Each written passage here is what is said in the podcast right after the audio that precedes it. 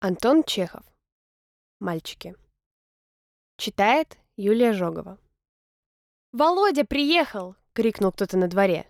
«Володечка, приехали!» — завопила Наталья, вбегая в столовую. «Ах, боже мой!» Вся семья Королёвых, с часу на час поджидавшая своего Володю, бросилась к окнам. У подъезда стояли широкие развальни, и от тройки белых лошадей шел густой туман. Сани были пусты, потому что Володя уже стоял в синях и красными озябшими пальцами развязывал башлык. Его гимназическое пальто, фуражка, калоши и волосы на висках были покрыты инеем, и весь он от головы до ног издавал такой вкусный морозный запах, что, глядя на него, хотелось озябнуть и сказать «Бррр». Мать и тетка бросились обнимать и целовать его. Наталья повалилась к его ногам и начала стаскивать с него валенки. Сестры подняли виск, двери заскрипели, хлопали, а отец Володи в одной жилетке с ножницами в руках вбежал в переднюю и закричал испуганно. «А мы тебя еще вчера ждали! Хорошо доехал? Благополучно? Господи, боже мой, да дайте же ему с отцом поздороваться! Что я, не отец, что ли?» «Гав! Гав!» — ревел басом милорд, огромный черный пес, стуча хвостом по стенам и по мебели. Все смешалось в один сплошной радостный звук, продолжавшийся минуты две. Когда первый порыв радости прошел, Королевы заметили, что кроме Володи в передней находился еще один маленький человек, окутанный в платки, шали и башлыки и покрытый инеем.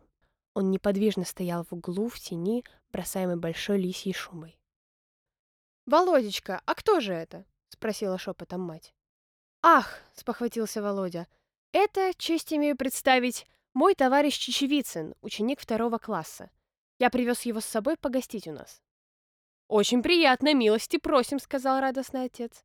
«Извините, я по-домашнему, без сюртука. Пожалуйте. Наталья, помоги господину Чечевицыну раздеться. Господи, боже мой, да прогоните эту собаку, это наказание!»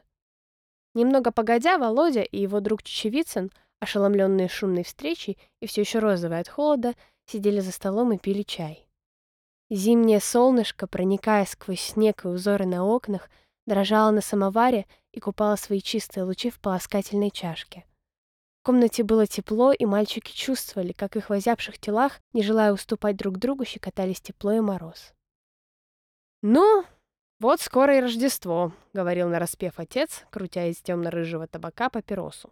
А давно было ли лето, и мать плакала тебя провожаючи. Ан и приехал.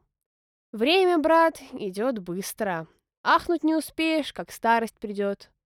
Господин Чибисов, кушайте, прошу вас, не стесняйтесь.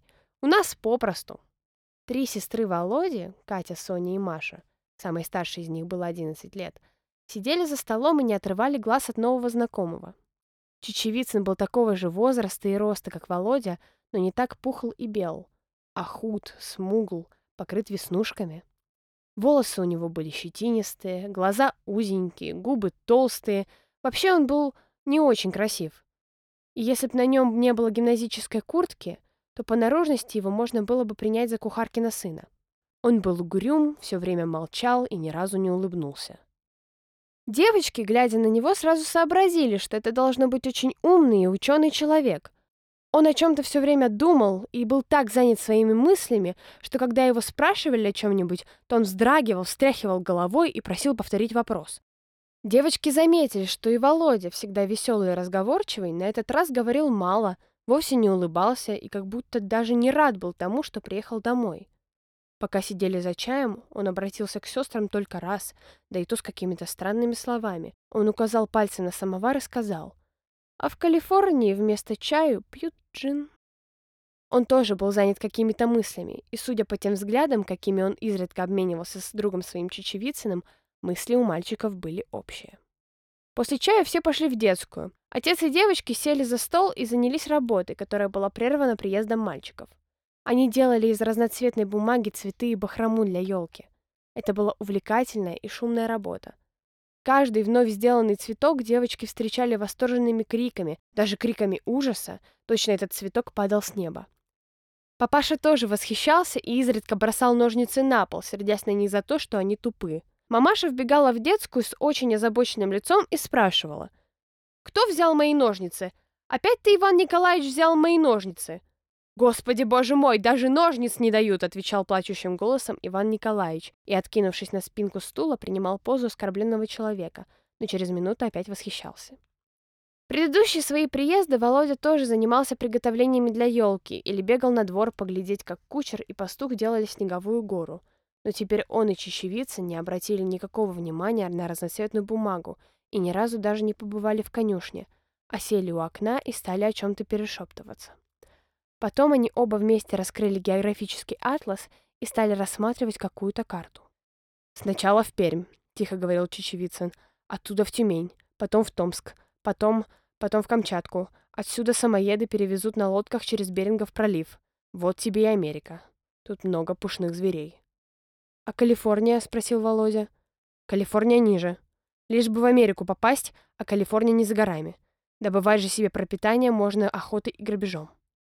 Чечевицын весь день сторонился девочек и глядел на них из-под лобья. После вечернего чая случилось, что его минут на пять оставили одного с девочками. Неловко было молчать.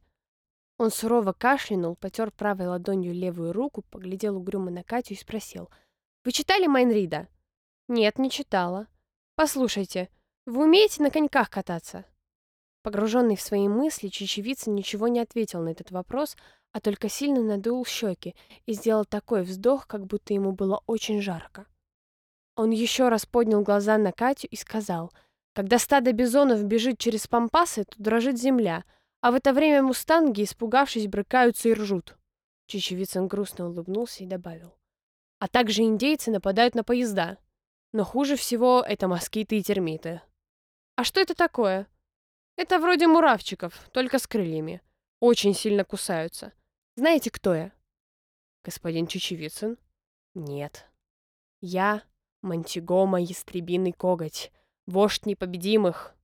Маша, самая маленькая девочка, поглядела на него, потом на окно, за которым уже наступал вечер, и сказала в раздумье.